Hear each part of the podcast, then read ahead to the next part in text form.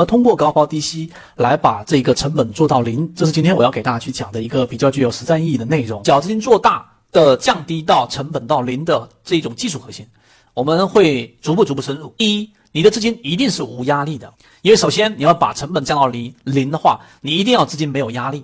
那你杠杆能没有压力吗？很难的，对吧？啊，第二点呢，就自己的盘子必须得自己操作，不要交给任何人啊，不要说代客理财啊，找找谁朋友帮操作，圈子也没有提供这样的这一种呃联系给大家，也给大家说不要考虑。三点，不要把自己的操作置于一个非常危险的境地，背水一战。然后这一次就靠这一波了，不要有这种想法，这是非常小白的。第四点就是要牢记啊，你无论多大的资金体量，回到零的速度是一样的。所以为什么到现在为止，很多声音我也听到，三千以下基本上闭着眼睛买，这种说法是不对的。为什么？你一万亿也好，你一万块也好，回到零的速度是一样的，都是百分之百下去。所以这几点大家明白之后，然后我们现在往下进入到我们怎么样去操作的一些核心。你要把一个标的做成零的话，首先第一个，你的目标。没有目标是不行的，你可以拿做实验吗？第一，一定要确定一个目标，目标就是把这个标的做成零啊，就像刚才我说学大也好，对吧？或者待会我会给大家讲讲一个我们圈子里面的形成趋势的一些符合信号的标的啊，那把它做成零，你就把这个标的作为一个实验，这是第一点。第二点，这个只要做模型筛选过的趋势的标的啊，不到大级别绝对不离场，绝对不卖。刚才我说的学大也是一样的，有船员拿着，只要你是拿着这种学大交易有控盘类型的标的，你的底仓永远要在里面。没有说我把一个标的卖完了，然后呢，我回头再接回去的这一这一种说法啊，这是我们的模型观点。所以为什么呢？你一定要等到一个大级别的卖点才离场。什么叫大级别的卖点呢？在缠论这个缠中说禅，我们是基于这个跟大家开始去聊的。它里面的原话是月线级别的卖点，就是你要到一个月线级别出现一个顶分型了，对吧？月线级别出现一个 MACD 背驰了啊，一个卖点了，你离场。那这是一个。那圈子给大家说的，你至少要做到什么呢？做到。线级别的这一个线段或这一笔的破坏，这个趋势的破坏，这个在缠论放大镜里面我已经给大家讲过了。怎么样是一个线段的破坏？怎么样是这个趋势的破坏？如果大家还不清楚，可以去找相应的内容去看。这一点说的非常非常清晰了。所以这个一定是要找大级别的。你别跟我说学大教育在六十分钟背驰了，这个位置我要不要卖掉？在这个点上，答案就是不用卖掉。当然，我不会这样给大家去说，大家也尽量少问圈子说这个要不要卖，那个要不要买，这样只会在圈子里面你的这种印象分会大扣分，因为买卖都得你自己决定。但我可以告诉给你的是，你要等到日线级别，日线级别学大交易什么时候离场，至少要出现一个非常明显的这一个向下的这一个一笔，出现一个日线级别的这种顶分型，你考虑离场可以，对吧？或者是留着一个底上，因为顶分型。出现一个顶分型，它也不代表这个趋势走完啊，它整个趋势还是上行的，所以得是这一个线段的破坏才是一个离场。徐大教育在日线级别有没有发生背驰？答案是没有，对吧？在六十分钟级别上，它的这种上涨量能是有出现衰竭的哦，这是六十分钟的图。有人说六十分钟这里面是不是发生背驰了？因为股价创造五十七新高之后，MACD 整体面积它是有这个减少的。这个我给大家说，实战当中啊，你这样判断它是叫量能衰竭，为什么呢？因为 MACD 绿色柱体面积啊，在这一笔啊，其实还没走完啊，这连一半都没到，所以真正的一个趋势要走化了，至少要形成我们所说的红色柱体面积相比于前面出现了我们所说的背驰，绿色柱体面积也已经比前面的更大，那么这种情况之下，这种叫做呃卖点，然后出现了。第三点呢，买入就一定要一次性买入。不要分太多笔，什么意思呢？诶，不是说底仓吗？我这里给大家说，三点呢其实是交易的一个核心。你一般看好了一个标的，买进去了，它也按预期的出现了一波上涨，出现了一买，出现了二买，在第一次性买点里面，就说一个标的操作不要分太多笔，一般就是分两到三次仓位，一次是底仓，另外一次是形成突破之后的加仓，另外一次可能是像三买那个位置的一个最后仓位的这个增仓，大概三次就要加买。而在我给大家说的这个缠论当中，买入就要一次性买入。如果你不是一次性买入，代表你信心不足。其实这一点也是合理的。也就是说，如果你对一个标的的判断你没有那么足的信心，当然他对他的模型已经非常熟悉了。如果你不那么熟悉，分两次到三次底仓测试性的嘛，对吧？一旦这一个标的出现了一买之后的反弹，走出了一个 V 型反转，对吧？走势中完美，或者是出现了一个二买，哎。比我原有成本有一个百分之十左右的上行空间，我再做一个加仓，在确定性当中去逐步增仓，大概就是两次到三次。大家明白了没有？这个是我们自己的交易风格，这个没有标准答案的。好，这是第三点里面的第一个部分。第二部分呢，就是你要链接到一个方向。刚才我说长春、一东，大家知道是交易痕迹里面模型十二月十二号发出的买点，然后十二月十号一进去那个点位就基本上就是上涨，上涨了，没有下过我们模型发出的这个买点位置。所以第二点就是你要买入之后就要大概率就要上涨。当然也可能也一定会买就下跌的，但是你如果没有刚理解这个大概率的话，你就实际上不明白要把一个标的做成零，对模型熟悉大概要到什么程度？你做三次、做四次交易里面，至少得有一半以上都是一买入它就得有上涨啊，这是第二个小的部分。第三个部分呢，就刚开始能力不足，可以留一部分仓位做机动性仓位。可能是十分之一到五分之一，就大概是在百分之五到百分之二十左右，这个是要留有的。第四点，短差一定不要增加股数。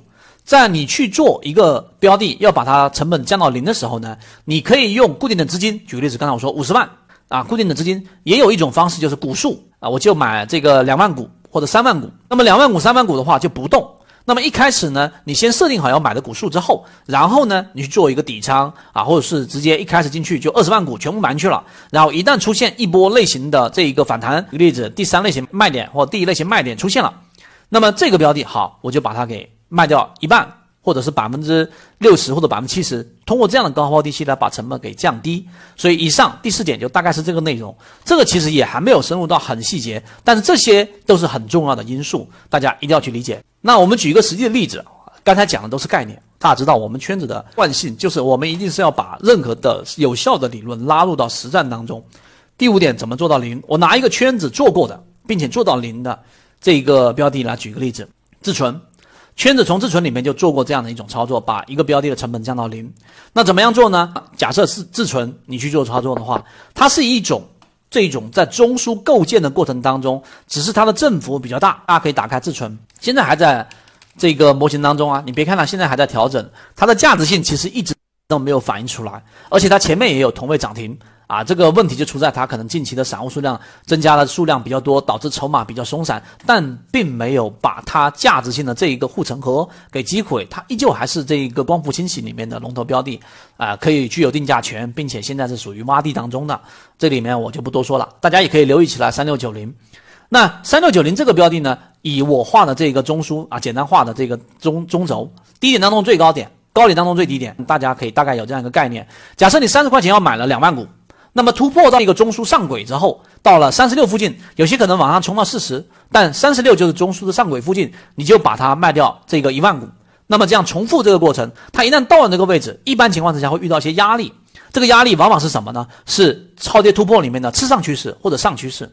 或者是遇到前高啊，这些都是大家要注意的。技术分析里面的前面的高点的这个抛压，尤其是临近在三个月以内的或者半年以内的这种前面的一波高峰的高点，一定要留意。它不是一个简单的技术分析的哦，前面那个高点下去了，是所有人在心里面上形成这样的一个共识，它是非常有效的。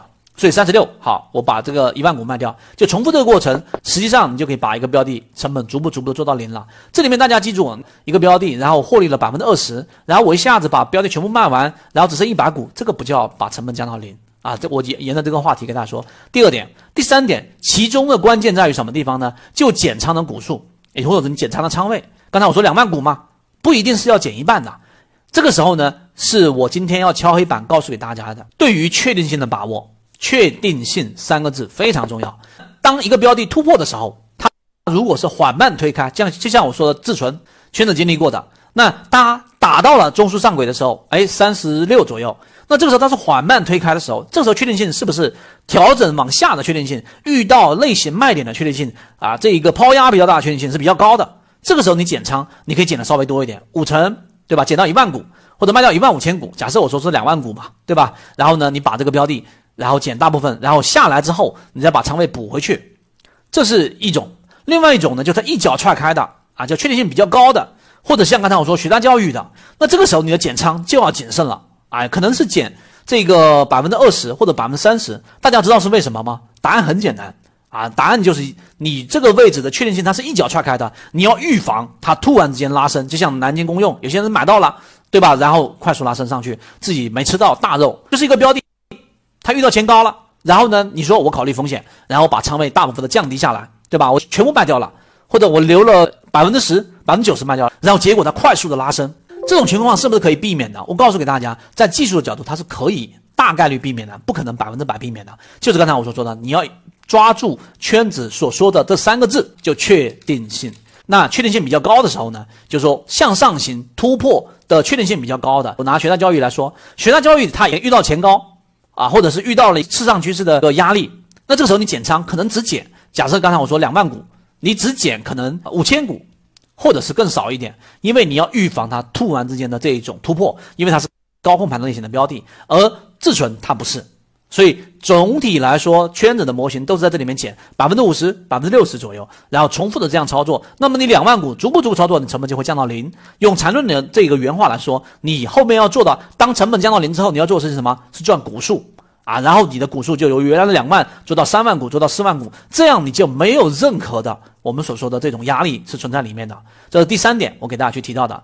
所以，其实，在交易过程当中里面，你要注意的，刚才我说的这些操作的细节，关键的核心在于什么呢？A 就是你要选对模型内的标的，你不要随便拿一个中枢，随便拿一个在震荡，随便拿一个已经单纯技术分析上形成趋势的标的来判断，这样是很。低概率会能做到零的，因为你对这个标的并不熟悉。那模型是什么呢？散户数量它减少比例一定是要比较大的，十以上，二十更优。像刚才我说南京公用百分之二十多，对吧？这是第一点。第二点，标的走盘整啊，这个像盘整类型的标的，像自存这种类型的，那么这个时候你的仓位变动，就是说你要做高抛低吸嘛，那这个时候你要变动的仓位就要占比比较大。刚才我说一万股已经占到百分之五十了。那么，如果走突破趋势，像刚才我说的学大这个分类，是我们在核心圈子高价值会议里面，我花了好几次的主题，专门在讲的，就是分类。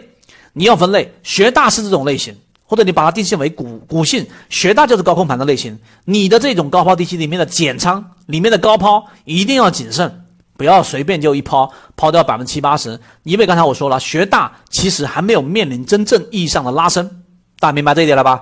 而对于自存的分类，它是属于价值性还在那里，它是属于我们说中枢构建。那么这个走你的这一个操作，哎，我把它高抛掉了，然后呢，突然之间旱地拔葱，走出整个中枢，形成一波向上的快速的斜度斜率四十五度更高的这一种上行的概率是小的，所以你的仓位你在这地方减少的比例比较大，这样你更快的能进入到零成本。所以整个税部的话，大概百分之三十到百分之五十，这个是分类。那么，直到这个拉升发生，就像刚才我说的，学大，如果你仓位一直在里面，这个时候你要卖的那个位置，就像刚才我所说的大级别的卖点，这个时候你要减仓，你不要告诉我你只减百分之十、百分之五十，这个时候一减就基本上是要彻底离场。第五点就讲到这里，大家觉得有效吗？这一个操作，所以这个分类和刚才我在讲这些内容，大家先理解，理解到实战当中的时候就会更清楚了。我们圈子现在正在讲实战系统专栏完整版，有非常详细的视频和图文讲解，帮助大家建立一个完整的交易系统。所以，你想进一步完善自己的交易框架和模型的话，可以拿出手机一步关注“股掌之上”公众平台，加入实战圈子，进一步系统学习。